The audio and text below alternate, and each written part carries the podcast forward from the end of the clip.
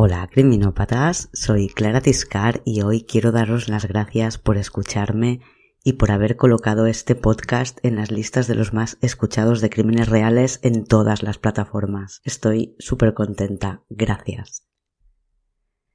Vamos a por el episodio 12, que es la octava historia que os cuento.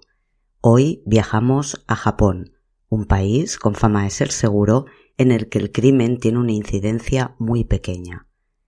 La historia de hoy ocurrió en Tokio, en toda la década de los 90 y el año 2000, y tiene cientos de víctimas, de las que solo se saben una decena de nombres. El resto son desconocidas hasta para los investigadores. Vamos a empezar por la última, Lucy Blackman, porque fue gracias a su desaparición y al revuelo mediático que consiguió formar su padre que se pudo detener a un violador en serie que nadie había detectado. Esta es la historia del violador de geisas. Y esto es criminopatía.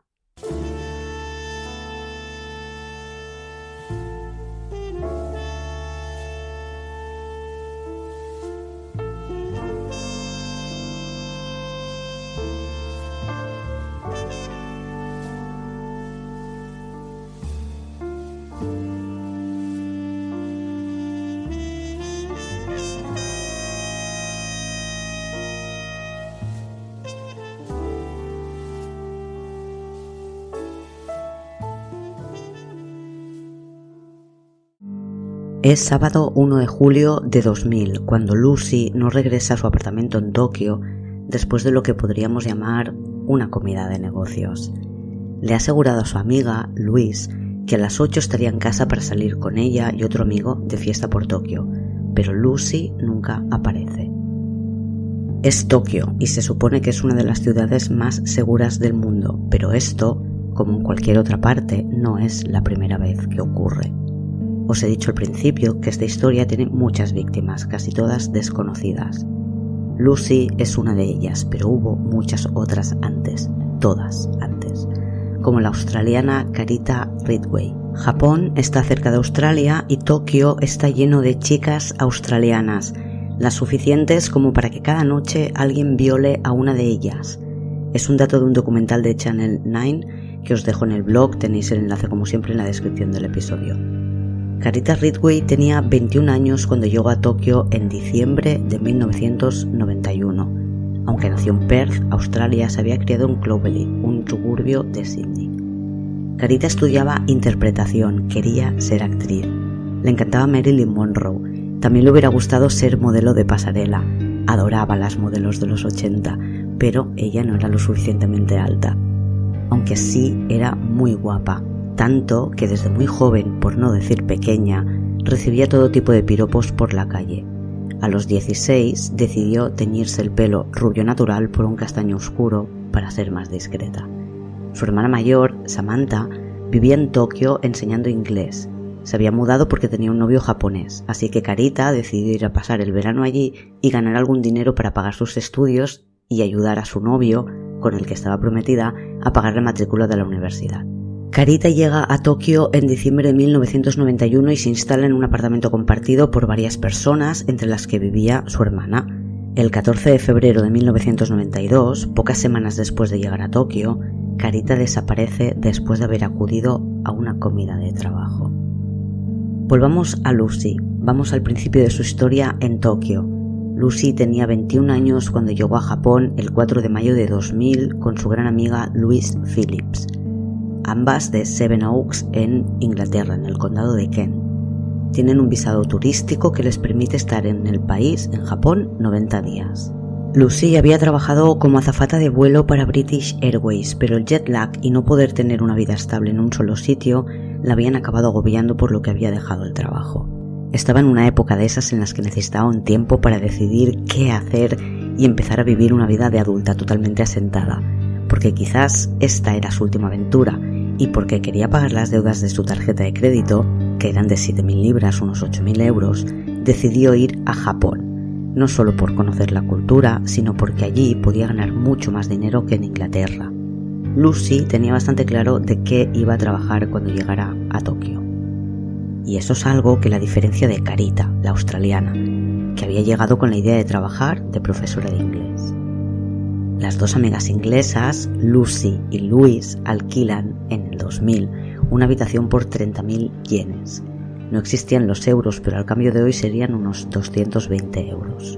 Sus móviles no funcionan en Japón y comprar un japonés es demasiado caro para un extranjero, así que alquilan uno y lo comparten entre las dos. Lucy y Luis van a buscar trabajo directamente al barrio de Roppongi, no sé cómo se pronuncia, no es una zona popular entre los turistas. De día es un barrio de negocios y locales comerciales, pero de noche se llena de luces de neón y pantallas de televisión gigante y se convierte en un lugar de ocio duro. Está lleno de clubs, aunque la mayoría no son locales que se vean desde la calle. Es un barrio controlado por la mafia japonesa, la Yakuza, cuyos miembros son habituales de estos clubs, pero también lo son los hombres de negocios. Los bares o clubs son solo para hombres y son atendidos por azafatas, casi siempre japonesas. En muchos de estos clubs las azafatas van vestidas de colegialas. Son lugares para cumplir con las fantasías masculinas japonesas.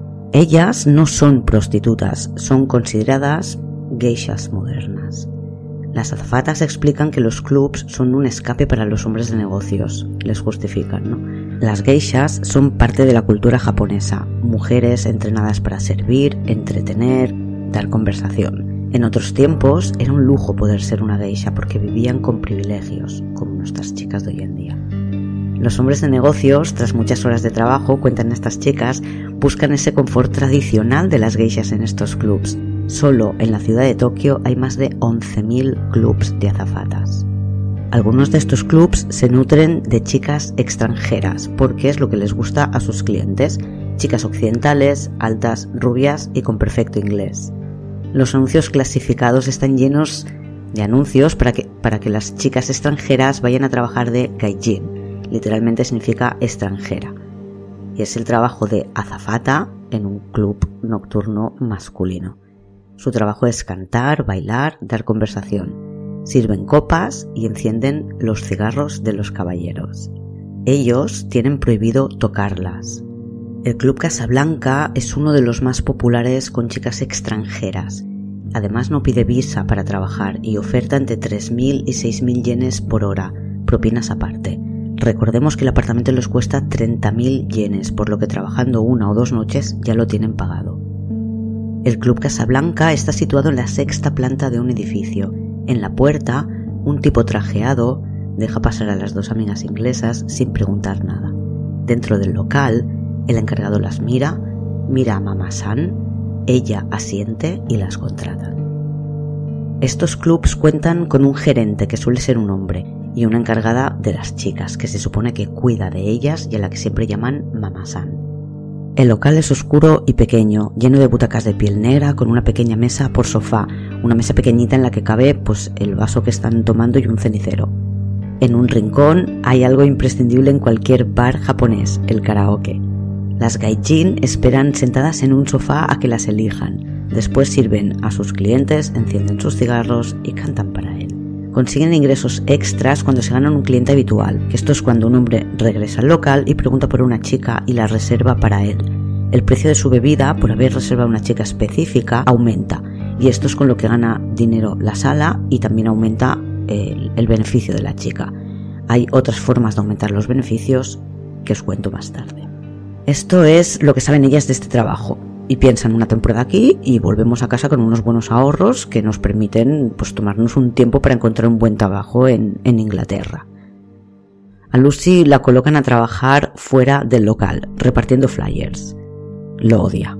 Atraer hombres al local dice que le hace sentir como una puta en una esquina. Pero pronto Mama San le invita a trabajar dentro, como gaijin. Le pregunta qué nombre va a usar y Lucy se queda con el suyo, necesita un teléfono móvil propio para poder trabajar, le dicen, así que ella tiene que alquilar otro. Con todo esto le dan tarjetas de visita con su nombre, teléfono y correo electrónico para que pueda repartirlas entre sus clientes. Las normas son estrictas, tienen que estar sentadas en el local esperando a las siete y media cada tarde. No pueden tener conversaciones privadas con los clientes a no ser que los clientes las inviten. Hablar en cualquier lengua distinta al japonés o al inglés está prohibido. Cometer un error, romper algo o llegar tarde implica una multa. Cruzar las piernas implica que te echen directamente. A diferencia de otros locales, este, el Casablanca, tiene fama de tratar bien a las chicas. No se quedan con los pasaportes mientras trabajan para ellos. Y tampoco las obligan a tomar drogas para trabajar. Vamos, lo que siempre consideramos tratar bien a una chica, ¿no? Que no se te quede el pasaporte y no te obliguen a drogarte. Tampoco esperan que se desnuden, al contrario, tienen un estricto código de vestimenta que, indica zapatos que tapen el tobillo, no pueden llevar sandalias, con un mínimo de 3 centímetros de tacón, no pueden ir planas, faldas cortas o largas, no pueden llevar pantalones y, o, perdón, vestidos de fiesta. Están prohibidas las sandalias, las camisetas, los jerseys, los pantalones, las chaquetas de punto. Quien no vista adecuadamente, ese día no trabaja. Cuando el encargado o mamazán las presentan a un cliente, el protocolo indica que tienen que intercambiar tarjetas de visita. Y después, durante el servicio, su trabajo consiste en asegurarse de que tienen siempre cuatro cubitos de hielo en su vaso, que su cenicero está vacío y tienen que intentar vaciar la botella para que compren otra o si no tienen botella propia irles eh, sirviendo un vaso tras otro. Y muy importante, tienen que secar la condensación del vaso, no puede estar húmedo. Lucy le pilla el truco rápido. A su hermana le cuenta que gana el equivalente a 1.500 libras semanales, unos 1.700 euros, solo por fingir que les escucha. Las chicas cobran una comisión por cada bebida que paga el cliente, incluidas las suyas. En cierto modo, les están pagando por beber a estas chicas. Lucy deja escrito en su diario que ha bebido más en 20 días trabajando en Tokio en toda su vida de bebedora junta. Además de su trabajo en el club, las chicas tienen que atender a los clientes que los solicitan fuera del club y acompañarles a lo que llaman un o una dohan, una cita pagada. El sexo no forma parte del contrato de esta cita, ni, ni, ni del trabajo tampoco. Es evidente que las chicas se lo proponen, claro. Una de ellas cuenta en una entrevista que, que he estado leyendo que a una compañera suya un cliente le ofreció 100.000 dólares por la primera vez y 10.000 por las siguientes. Si te lo ofrecen y puedes rechazarlo, al final es algo que depende de la moral, la integridad o el valor que se da a cada una. Lo malo es que no siempre tienen la posibilidad de rechazarlo. Oficialmente esas citas consisten en salir a comer con el cliente y generalmente él después de comer por la tarde las lleva de compras y les hace regalos caros como ropa, zapatos, bolsos, teléfonos móviles, etc. Después suele acompañar a la chica de vuelta al club. Si el cliente acaba la noche bebiendo en el club, la chica gana un extra. El Casablanca las obliga a tener cuatro duhans o dohans citas al mes. Les dan un bonus si tienen 12.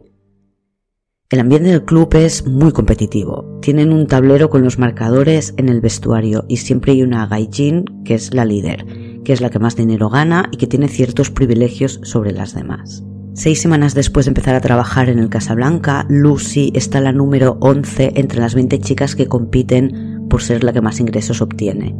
Ella no se siente nada bien en esta vorágine.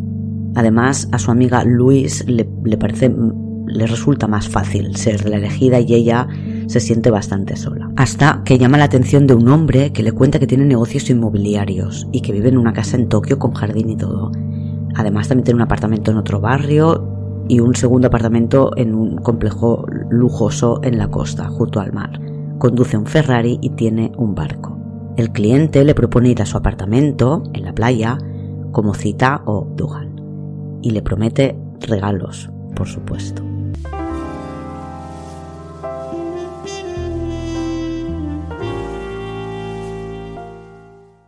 Sábado 1 de julio de 2000, Lucy y Luis tienen la noche libre en el Casablanca y han quedado con Scott, un marine americano con el que Lucy ha iniciado una relación hace poco para ir de fiesta por Tokio. Por la mañana, Lucy se arregla con un vestido negro y un collar plateado.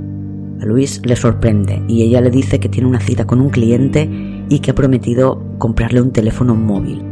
Por tanto, le interesa mucho acudir a esta cita para poder conseguir un teléfono y dejar de alquilar el, el que está usando. Dice que estará de vuelta para salir de fiesta con Scott por la noche. Durante la tarde llama tres veces, la última desde un teléfono que le ha regalado su cliente. Son las 7 y 17 de la tarde, dice que en media hora más o menos estará de vuelta, como mucho a las 8 de la tarde el cliente la deja en casa. Pero el sol cae, las luces de neón se encienden y Lucy no ha vuelto a casa. Era 14 de febrero de 1992 cuando Carita Ridgway, la australiana que quería ser actriz, no vuelve a casa. Tras llegar a Japón e instalarse en el apartamento compartido de su hermana, Samantha, busca trabajo como profesora de inglés, pero no tiene suerte rápido. Solo quiere pasar un par de meses del verano australiano. Le ofrecen un trabajo como azafata en un, en un club llamado Ayakoji en Ginza, uno de los barrios pijos de Tokio, nada que ver con Roppongi. Carita era una chica prudente y un poco ingenua quizás, porque para explicar su trabajo decía que trabajaba en un club al que iban los hombres de negocios para relajarse, beber y practicar inglés. Sí, es, es bastante ingenuo no verle la parte sexual a todo esto, ¿no?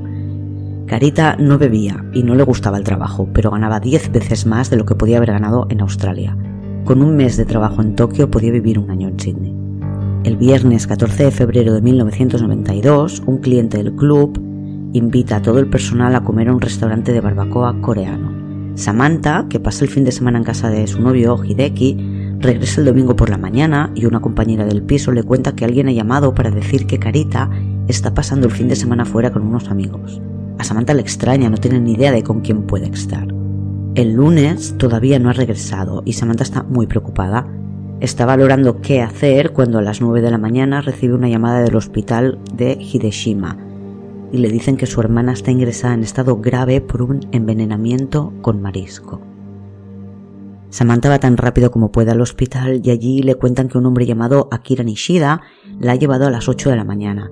Es este hombre quien ha dado el nombre de Samantha y su teléfono para que puedan avisarla.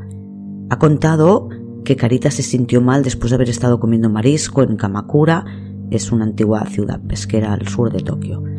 Samantha no, no, no espera el parte completo de su hermana, necesita encontrarla y aunque intentan impedirlo, no pueden evitar que ella llegue justo en el momento en el que Carita pierde el conocimiento. Las primeras pruebas indican que ha tenido un fallo hepático. Creen que puede ser hepatitis D, que suele estar inducida por un consumo de drogas, pero quizás es hepatitis E. El hecho es que no tienen ni idea de qué le pasa o con qué se ha podido intoxicar. Dos días más tarde, el miércoles 19 de febrero, la piel de Carita es amarillo brillante, su hígado ha dejado de funcionar y ella ha entrado en coma. Tienen que conectarla a una máquina de soporte vital. Pierde el conocimiento cuando ingresa en el hospital y no lo recupera, no es capaz de explicar nada de lo que le ha ocurrido hasta que entra en coma dos días más tarde. Volvamos al año 2000, ya es 2 de julio, domingo, y Lucy no ha regresado a casa después de su cita con un cliente del club. Louise, la amiga inglesa, espera durante todo el día que Lucy regrese. Su teléfono no está operativo y tampoco el número nuevo desde el que llamó diciendo que era su nuevo teléfono. Louise, por su parte, llama a todo el mundo a quien conoce en Tokio a ver si encuentra a alguien que sepa de su cita, pero tras otra noche de incertidumbre, el lunes amanece sin que Lucy haya aparecido. Lucy va a la policía y les cuenta que su amiga, que salió el sábado con un hombre japonés al que ella no conoce, no ha regresado a casa ella no explica a qué se dedica Lucy, cree que si lo cuenta le harán menos caso, pero a pesar de su prudencia, la respuesta que obtiene es que no es raro que las chicas extranjeras desaparezcan porque están de vacaciones en Fiji con hombres japoneses. Luis lo tiene claro, sabe que no la van a buscar, así que se dirige a la Embajada Británica de Tokio. Allí la atiende el vicecónsul Ian Ferguson y a él sí le cuenta a qué se dedicaba Lucy cuando desaparece le explica pues lo que son los dohans, que tienen que cumplir con un mínimo de cuatro y que después del segundo, si es con un mismo cliente, este se convierte en su cliente y la chica recibe una comisión por todo lo que beba él en el local, por tanto les interesa ir captando clientes. Pero Luis no tiene ni idea de con qué cliente estaba Lucy, ni qué coche llevaba a pesar de que la llamó desde un coche, ni dónde de la costa han ido. El vicecónsul se compromete a llamar a la policía para que la denuncia sea por secuestro, y no por desaparición. Samantha, a quien habíamos dejado en 1992 junto a su hermana Carita en coma, recibe a lo largo de esa primera semana varias llamadas de Akira Nishida. Le cuenta que Carita se intoxicó el sábado en Kamakura y que él llamó a su médico personal para que le diera un tratamiento antináuseas el domingo. En cuanto Samantha pregunta quién es él o qué teléfono tiene para poder llamar, él corta la llamada. Samantha y su novio Hideki llaman a la policía de Tokio en repetidas ocasiones para intentar localizar a este hombre, Nishida, pero según dicen se lo sacan de encima y son hasta hostiles con la familia y también después cuando llega la madre de Karita. El miércoles siguiente, diez días después de ingresar en el hospital, Karita es trasladada al Hospital Universitario de Mujeres en Jinjuku. ya no pueden hacer nada más por ella. Después del hígado han empezado a fallar el resto de sus órganos. El sábado 29 de febrero de 1992, tres días antes de cumplir los 22 años, Carita tiene muerte cerebral. Su familia decide desconectarla de la máquina de soporte vital. Dos días más tarde la incineran. De vuelta al año 2000, Luis sale de la embajada británica, está caminando por su jardín antes de llegar a la calle cuando recibe una llamada. Es un hombre que dice llamarse Akira Takagi Dice que Lucy se ha unido a una nueva religión, que está en una fase de aprendizaje y que mínimo una semana va a estar aislada. Añade que la deuda de su tarjeta de crédito se pagará mejor si se queda con este grupo. Luis pide hablar con su amiga, pero él le dice que está estudiando y que esto es una despedida, que no la volverá a ver. Luis se alarma, evidentemente. Entra corriendo de nuevo en la embajada y cuenta lo que acaba de ocurrir. En la embajada la animan a que vaya a la policía y se lo cuente todo a ellos. Y es entonces cuando Luis tiene claro que no puede esperar más y tiene que informar a los padres de Lucy de su desaparición.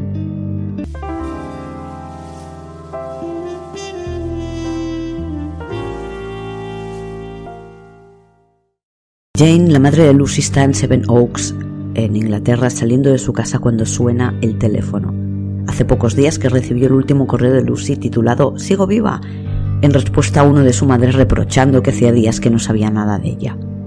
Lucy cuenta en este último mail que ha estado en cama por un resfriado y le pide a su madre que le envíe la crema esa que siempre tienen en casa para las rozaduras. La madre también ha metido en el paquete caramelos, zapatos y un bolso de mano. Está saliendo de casa para ir a enviarlo cuando recibe una llamada que sacudirá su vida por completo. Es Luis. Llora y solloza las rodillas de Jane empiezan a fallar, se marea y solo entiende las palabras Lucy y desaparecida. Lucy es la mayor de tres hermanos. Rupert es el pequeño, tiene 16 años y es el único chico. Sophie tiene 19 y cuando recibe la llamada de su madre tiene claro que debe volar a Japón para traer a su hermana de vuelta. Sus padres están divorciados, no se habla desde hace siete años cuando su madre se hartó de las continuas infidelidades de él y le echó de casa. Tim, el padre de Lucy, recibe la llamada mientras disfruta de una barbacoa en el jardín con la familia de su novia Joe. Tim, desde el divorcio, vive en la isla de White, a más de tres horas de la casa de sus hijos, y a pesar de ser empresario y tener negocios rentables, en un principio se negó a pasar pensión compensatoria a su ex, Jane, para que pudiera mantener a sus hijos tuvo que ser obligado por, un juez. Él se compró una mansión victoriana en la isla de White y ella tuvo que abandonar la casa familiar para ir a un lugar más pequeño y asumible para su nueva economía de madre soltera con tres hijos a cargo. Sophie, que estaba en el hospital en el que hace prácticas de técnico en cardiología cuando ha recibido la llamada, ahora ya está en casa con su madre y llama a su padre. Jane, la madre, está histérica y coge el teléfono y chilla a su ex, que qué piensa hacer con todo esto. Ella tiene que quedarse con Rupert, ¿cómo va a ayudar él a encontrar a su hija? Él, el padre, Tim, le dice que tiene que pensarlo. Ella grita más y él le pide que no vuelva a llamarle y después cuelga el teléfono. Así que Sophie no duda, compra un billete en el primer vuelo que sale para Tokio y al día siguiente se va sola a buscar a su hermana. El padre Años más tarde le cuenta a un amigo reportero que se quedó en Inglaterra para hacer gestiones diplomáticas antes de viajar a Japón. Explica que Sophie le había dicho que la policía no parecía tener interés en buscarla, así que quiere forzar la cosa en Inglaterra para que en Japón tengan que hacerles caso. El 12 de julio de 2000, una semana más tarde que haya llegado Sophie, Tim se reúne con Sophie en Tokio. Ese mismo día da una rueda de prensa y se distribuyen 30.000 carteles con la foto de Lucy y un teléfono al que llamar. Ofrecen una recompensa de 9.500 libras que aumentan a 100.000 por la donación posterior de un empresario anónimo, es algo más de 100.000 euros. Han habilitado una línea de información para que cualquiera pueda llamar y dar una pista. Esta línea la gestiona Sophie, que intenta filtrar antes de pasar información a la policía. Cuando Tim viaja a Tokio, lo hace sabiendo que Tony Blair y Robin Cook, el primer ministro inglés y su ministro de Exteriores de la época, estarán pronto en Japón en una cima del G8. Tim le dice a Sophie que así van a encontrar a Lucy, metiendo presión sobre los políticos, poniéndoles cámaras delante para preguntar por este tema. Y de hecho parece que lo primero que declaró en la prensa en Inglaterra cuando le preguntan es que él es un hombre de negocios y lo va a, enfocar este drama como un hombre de negocios. Y así lo hace, consigue que la prensa eh, le ayude a poder abordar a Robin Cook delante de todos los periodistas y explicarle el caso de su hija. Y con toda la prensa pendiente, a estos políticos, a Tony Blair, no le queda más remedio que recibir a ese padre preocupado porque su hija lleva tres semanas desaparecida. Y entonces sí, como decimos hoy en día, la noticia se viraliza. Pero la realidad es que la policía no tiene ni idea de dónde puede estar Lucy, no saben por dónde empezar a buscarla. Tim ha contratado a un detective privado, Dave Davis, que es un exoficial de Scotland Yard, para conseguir más información. Este, este detective, lógicamente, empieza por el Club Casablanca en el que trabajaba Lucy. En el club no quieren cooperar con el investigador de la familia, pero él consigue hablar con las chicas que le cuentan que las normas de seguridad del Casablanca eran más relajadas que en otros clubs. Pues entiendo que a la hora de filtrar qué tipos de clientes tenían o, a dónde iban o a supervisar cómo terminan las citas a las que mandan a las chicas cuando las chicas no vuelven al club, ¿no? Una de las compañeras de Lucy le da al investigador la descripción de un hombre que podría ser el cliente con el que ha salido. Otros testigos sitúan a Lucy a 45 kilómetros de Tokio con un hombre que encaja en la descripción que le han dado previamente. A principios de agosto, cuando el padre y Sophie ya están de vuelta en Inglaterra, es Jane, la madre de Lucy, la que viaja por primera vez a Japón. No viaja pensando que vaya a encontrar a su hija, pero necesita pisar el mismo suelo que pisó ella. El 1 de agosto de 2000, cuando Lucy ya lleva un mes desaparecida, la policía recibe una carta de alguien que firma como Lucy y que dice que está haciendo lo que quiere y que no va a volver dan por hecho que la carta es falsa porque está escrita en un inglés pésimo. No es la única pista falsa que tienen. También ah, se rumorea o alguien ha llamado diciendo que Lucy ha sido raptada o vendida como esclava sexual. De hecho, hay una organización que reclama tenerla. Y a finales de agosto, el 23 de agosto creo que es, un hombre relacionado con esta organización, que es una especie de club sexual sadomasoquista, se suicida rodeado de los carteles de la desaparición de Lucy, pero la policía descarta esa pista. En septiembre de 2000 hay más de 150 policías trabajando en la desaparición de Lucy. Nunca se ha hecho un despliegue policial igual en Japón, ni cuando en 1995 tuvieron que investigar un ataque con gasolina en el metro de Tokio. La familia de Carita en Australia también se entera de las noticias. Ocho años atrás, el hombre que había estado llamando a Samantha, la hermana de Carita, para darle explicaciones de lo que había ocurrido con ella, se puso en contacto con los padres una vez Carita ya había muerto. Ellos accedieron a quedar con él en el aeropuerto cuando ya volvían a Australia. Nishida, este hombre les cita en una cafetería de un hotel cercano al aeropuerto. Y después de una vaga mención a la Yagusa, la mafia japonesa, les cuenta bueno, que había pasado el fin de semana con su hija y que ella se sintió mal después de comer ostras. No sé cómo consigue meter la mafia con todo esto, pero es lo que he leído en la prensa. El hombre, que tiene unos 40 años, va muy bien vestido y suda tanto que no para de secarse la cara con un pañuelo. Este hombre que dice llamarse Akira Nishida dice que quería mucho a su hija y que estaban iniciando una relación seria. Les entrega un collar de diamantes y un anillo que pensaba regalar a Carita por su cumpleaños. Además, promete que enviará dinero para pagar el funeral. Y lo hace. Samantha, la hermana, recibe una transferencia que años más tarde podrán usar contra el violador de Geisha. Años más tarde, la familia reconoce que el dolor y la confusión que sentían en ese momento no les dejó pensar con claridad y la policía pues no estaba haciendo su trabajo, porque a ti el dolor no te deja pensar, tiene que haber alguien que piense por ti y que son los responsables de encontrar a quien le ha hecho esto, a esta pobre chica, evidentemente. Ellos se sienten culpables de de no haber pedido una autopsia, de no haber insistido a la policía para saber quién era ese hombre y qué había hecho con su hija.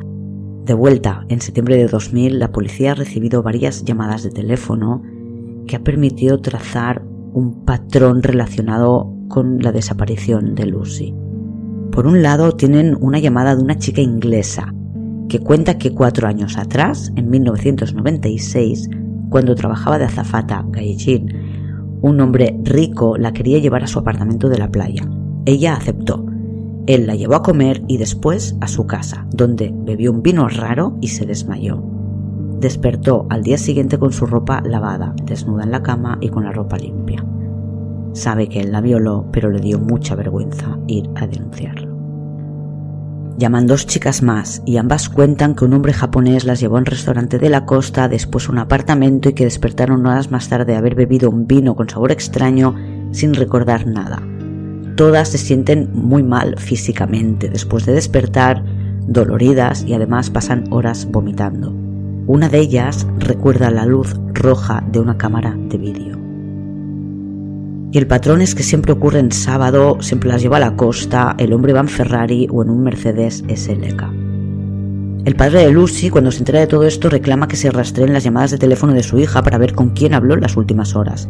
Pero la policía le dice que no tienen la tecnología adecuada y que de todos modos sería una invasión de su intimidad. Las leyes japonesas son muy estrictas con temas de invasión de la intimidad, así que por ese lado no pueden hacer nada hasta que una cuarta chica denuncia un caso similar al de las otras.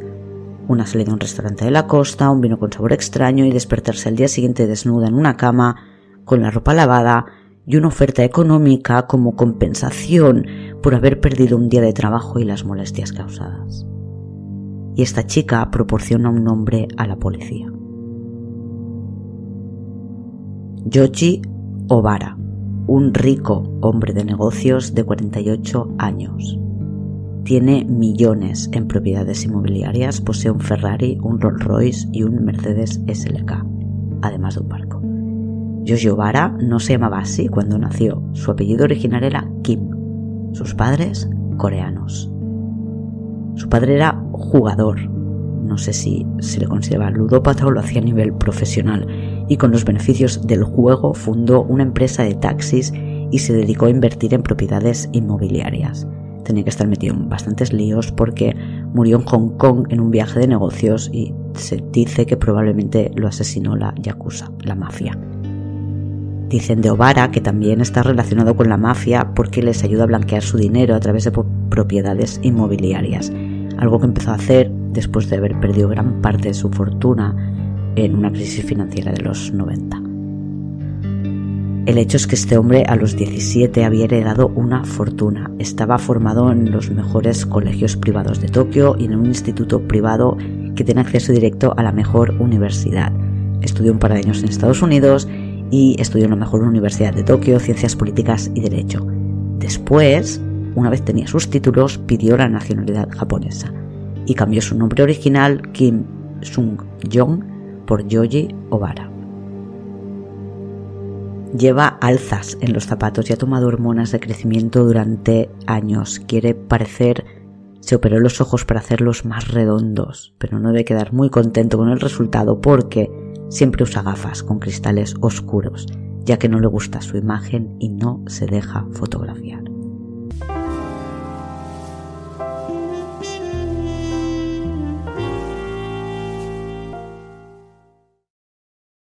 Tiene a Yoji Obara el 12 de octubre de 2000 en su apartamento de Moto Akasaka Towers, en un barrio pijo de la costa del sur de Tokio. En la embajada británica anuncian que han detenido a un hombre relacionado con la desaparición de Carita, pero a nivel judicial han detenido a este hombre por la denuncia de la última chica que llamó, que es una chica canadiense. En casa de este hombre encuentran un pastor alemán muerto metido dentro de un bloque de hielo rodeado de rosas. Y en el apartamento de la playa encuentran botellas de cloroformo, muchas cajas de roipnol, que son pastillas para dormir, y otros sedantes. Además, encuentran botellas sin etiquetar cuyo contenido después se identifica como GHB o gamma hidroxibutrato, que es la droga de las violaciones. Lleva escribiendo diarios tres décadas. En ellos anota cosas breves sobre su vida. Desde los 90, sus diarios incluyen un apartado llamado Juego de Conquista. En esta categoría tiene anotados más de 200 nombres de mujer, junto a los nombres, juegos de letras que identifican las drogas que usaba con ellas. También tiene anotado el objetivo de su juego de conquista, llegar a las 500 antes de cumplir los 50. Y una confesión, no puedo hacerlo con mujeres que están conscientes. En el apartamento encuentran más de 5.000 cintas de vídeo con grabaciones en las que se ve Ovara desnudo con la máscara del zorro y violando a mujeres inconscientes. Ovara dice que no tiene nada que ver con la desaparición de Lucy, aunque dentro de un mes, en noviembre, reconocerá que estuvo con ella comiendo y tomando un vino, pero nada más. Un equipo científico analiza su casa y no puede encontrar ningún rastro que relacione una hipotética muerte violenta de Lucy en el apartamento, ni una gota de sangre. Pero sí que la sitúan en su apartamento un cabello rubio que los análisis de laboratorio dentro de unos meses dirán que es de Lucy y una llamada que Lucy hizo desde un teléfono de Ovara. En las 5.000 cintas de vídeo hay violaciones grabadas, más de 400 violaciones distintas de más de 12 horas. Las violaba él, pero también usaba objetos para hacerlo. En las cintas queda probado que tenía el cloroformo a mano para noquearlas de nuevo en cuanto mostraban signos de empezar a despertar. De esas 400 chicas que aparecen en los vídeos, más de 150 son mujeres occidentales, pero no ven a Lucy y me imagino que tardarán unas cuantas semanas en poder visualizar todos esos vídeos y descartar que Lucy forme parte de esta colección. A quien sí que reconocen es a Carita Ridway, la australiana. En el apartamento de Ovara también encuentran el recibo del hospital donde estuvo ingresada Carita. A Carita no se le hizo autopsia en su momento, pero el hospital guardó una muestra de su hígado. Imagino que le habrían hecho biopsias para ver si averiguaban qué le pasaba. Y nueve años más tarde pueden comprobar cuál fue la droga que causó su muerte. En el diario de Ovara ya estaba escrito, él lo tenía claro. Junto al nombre de Carita, en 1992 había una anotación, demasiado cloroformo.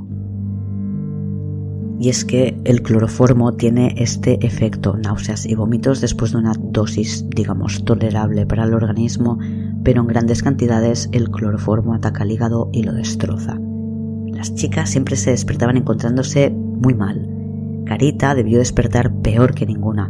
Ovara la tuvo en su casa un par de días, tuvo que llamar a su médico como había contado y como vio que no mejoraba la llevó al hospital. Carita nunca había mencionado a Ovara, aunque la policía podrá trazar un vínculo entre la transferencia que recibió Samantha para pagar el funeral y Ovara. Además, los padres de Carita volverán a Japón a principios de 2001 para identificarle. Obara es el hombre con el que hablaron en el hotel del aeropuerto. Ocho o nueve años más tarde, cuando lo identifiquen, la policía no querrá darles ninguna explicación de por qué en su momento no investigaron el caso.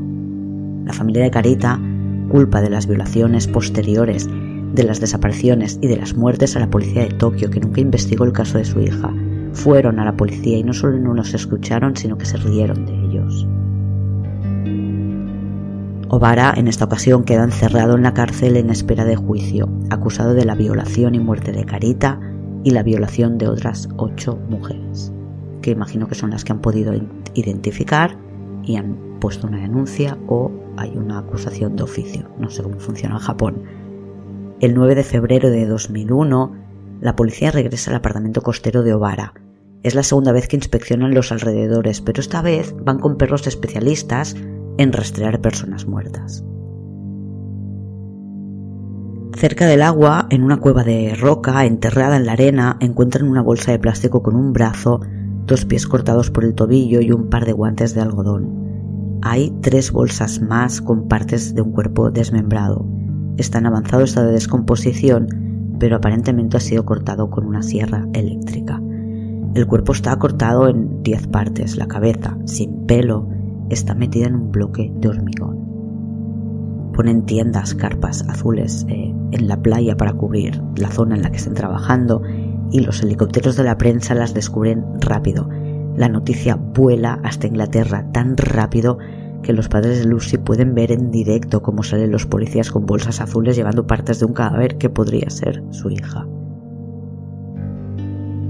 Pocos días después, gracias a los registros dentales, confirman que el cadáver encontrado en una cueva a 250 metros del lujoso apartamento de Ovara es Lucy Blackman, la chica inglesa. Jane, su madre, que había perdido a su hermana de joven, ve cumplido su mayor temor, que su hija también pierda una hermana. Es ella quien viaja dos semanas más tarde para traer de vuelta los restos de su hija a casa. No recuerda nada de ese viaje dice que el cerebro se apaga, que hay datos tan terribles que no puedes ni siquiera procesarlos. El padre se queda esta vez en Inglaterra. La relación con la madre de Lucy ha empeorado mucho a lo largo de estos meses. No es que no quieran viajar juntos en el mismo avión, es que evitan estar en suelo japonés al mismo tiempo. Y el 6 de abril de 2001 Yoji Obara es acusado de la muerte de Lucy y él se declara no culpable, asume que tuvo sexo con ella pero no que la matara. Se queda en la cárcel en espera de juicio y la justicia en Japón es lenta y muy garantista. Y además tienen el código de honor al que dan tanta importancia como la justicia, o mejor dicho, forma parte de la manera de impartir justicia. El código de honor exige que siempre haya expiación de la culpa para no deshonrar a la familia. Por tanto, si cumples con esa parte del código, pues puede haber una rebaja de condena. Parte de esta expiación se puede hacer de forma económica. Después, esto se tiene en cuenta a la hora de sentenciar. Según el padre, la policía le explicó que le llamaría a un amigo o alguien de la familia Ovara para pagar, para mostrar sus condolencias. Según la madre, la advertencia llegó por parte de los fiscales, que le dicen que aceptar el dinero que les ofrecerán puede implicar una rebaja de condena. El juicio empieza el 27 de noviembre de 2003 y dura tres años. La familia de Carita recibe una oferta de 50 millones de yenes por parte de eh, los abogados de Obara que rechazan, sobre todo porque no querían que el juzgado redujera la sentencia. Además, los abogados de Ovara pretendían que firmaran un documento en el que se decía que la muerte de Carita fue a causa de una mala atención del hospital. En noviembre de 2005, el padre de Lucy recibe una llamada ofreciendo dinero para expiar la culpa. No habla de condolencias y eso le hace dudar. Habla con la policía que dice que no tiene sentido un pago para expiar una culpa de la que no se está declarando responsable. Quizás es una forma de demostrar su culpabilidad, piensa el padre. Y como la oferta viene de la defensa del acusado, pues imagino que piensa que le basta como prueba y le ofende aceptar dinero, así que lo rechaza. La madre también recibe una oferta, 40 millones de yenes, y no se molestan en escribir bien el nombre de su hija en el mail que le envían. Ella la rechaza. Y a vuelta de correo recibe una oferta de 100 millones de yenes, que también rechaza. Insisten mucho para que diga que sí, y solo dejan de hacerlo cuando ella les advierte que les van a denunciar por acoso.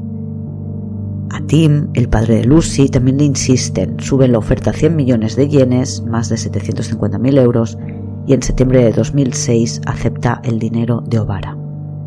Entre los documentos que firma hay una declaración del acusado diciendo que no tuvo nada que ver con la muerte y el padre firma como, no sé si aceptándolo o diciendo vale, me lo has dicho. Para Jane, saber que Tim ha aceptado el dinero que ella había rechazado y más cuando les habían advertido que aceptar el dinero puede implicar una rebaja en la condena, le parece devastador. Y con el documento añadido que acepta que Obara se declara no culpable.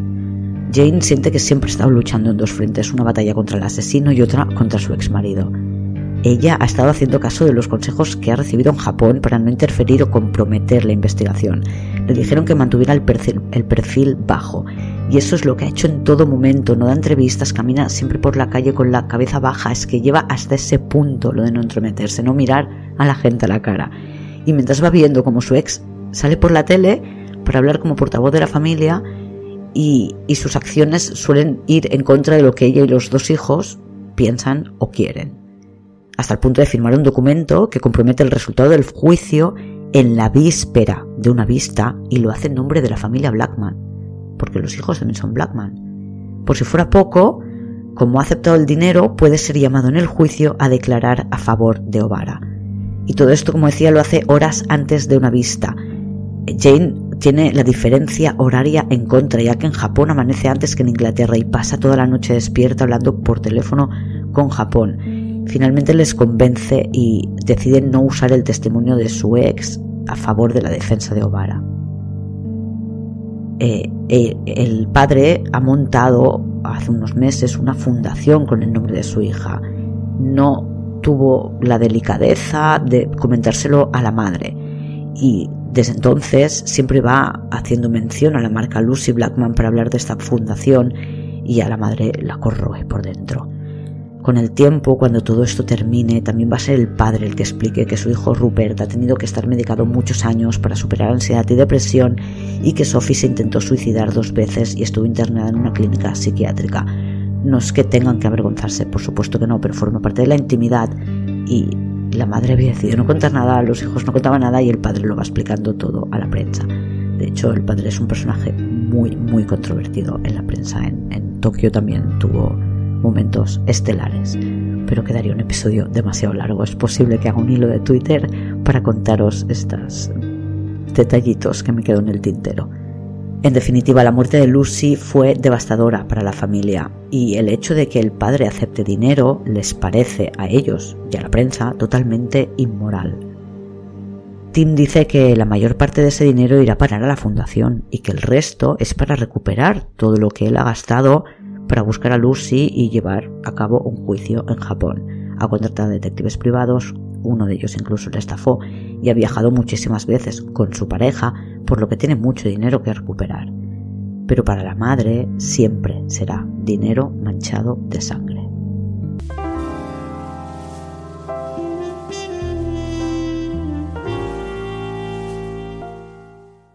Juicio, que dura tres años, queda demostrado que Obara llevaba a sus víctimas a uno de sus muchos apartamentos, les daba un vino que sabía raro y las violaba durante horas mientras lo grababa todo en vídeo. Un vigilante de la propiedad donde eh, pasa todo esto, en el apartamento de la costa, eh, dice en el juicio que él ya había llamado a la policía y había denunciado que había visto a Obara en, el mes de julio, cuando todo esto estaba pasando, con hormigón en las, en las manos o las manos manchadas de hormigón y una pala en la playa y que la policía no hizo nada. La sentencia llega el 24 de abril de 2007, casi siete años más tarde de la muerte de Lucy y, no sé, 15 después de la de Carita. Le condenan a perpetua, que son un mínimo de 20 años. Le condenan por la violación de ocho mujeres y la muerte de Carita. El juez especifica que la aceptación de dinero por parte del padre no ha afectado la sentencia, que no le condenan por la muerte de Lucy porque todas las pruebas que tienen son circunstanciales. El cuerpo de Lucy estaba tan descompuesto que no se pudo establecer la causa de la muerte.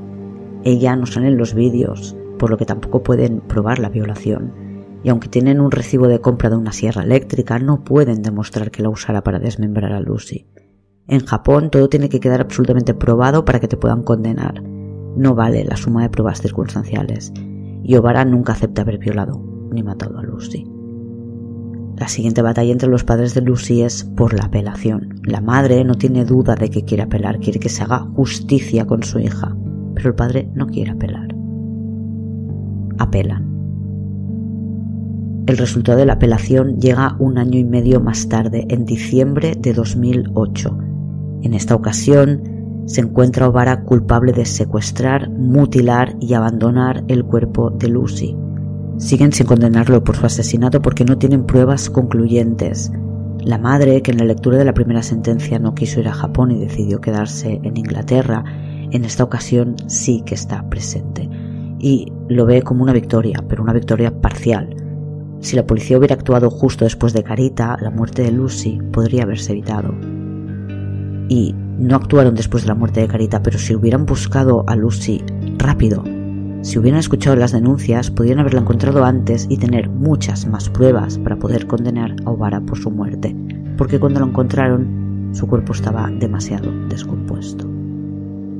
Para el padre, el resultado no es óptimo, pero cree que Tokio es un lugar más seguro desde que Obara está en la cárcel y que nada de esto habría sido posible si él no hubiera movido a la prensa para que presionara a los políticos. Han pasado más de dos décadas desde la condena y Lucy debería haber cumplido 42 años y Carita 48. Tokio sigue lleno de bares para hombres y la pornografía japonesa llena de violaciones a mujeres. Parece que lo de violar a mujeres es una fantasía popular en Japón. Para Obara, que tiene cerca de 70 años, también han pasado 20 años, y en cualquier momento podría aprobarse su libertad condicional. El Club Casablanca cerró poco después de la desaparición de Lucy, abrió de nuevo con un cambio de nombre, Green Grass. Y si quieres leer la documentación que he usado para escribir esta historia, pásate por criminopatía.com donde encontrarás todos los enlaces. Como decía, quizás en Twitter hago un hilo con algunos de los detalles que he dejado en el tintero. Podéis seguirme en Twitter, en Instagram o Facebook como Criminopatía. Y por favor, si me escucháis en iTunes o Apple Podcast, regaladme unas estrellas. Hasta la semana que viene, criminópatas.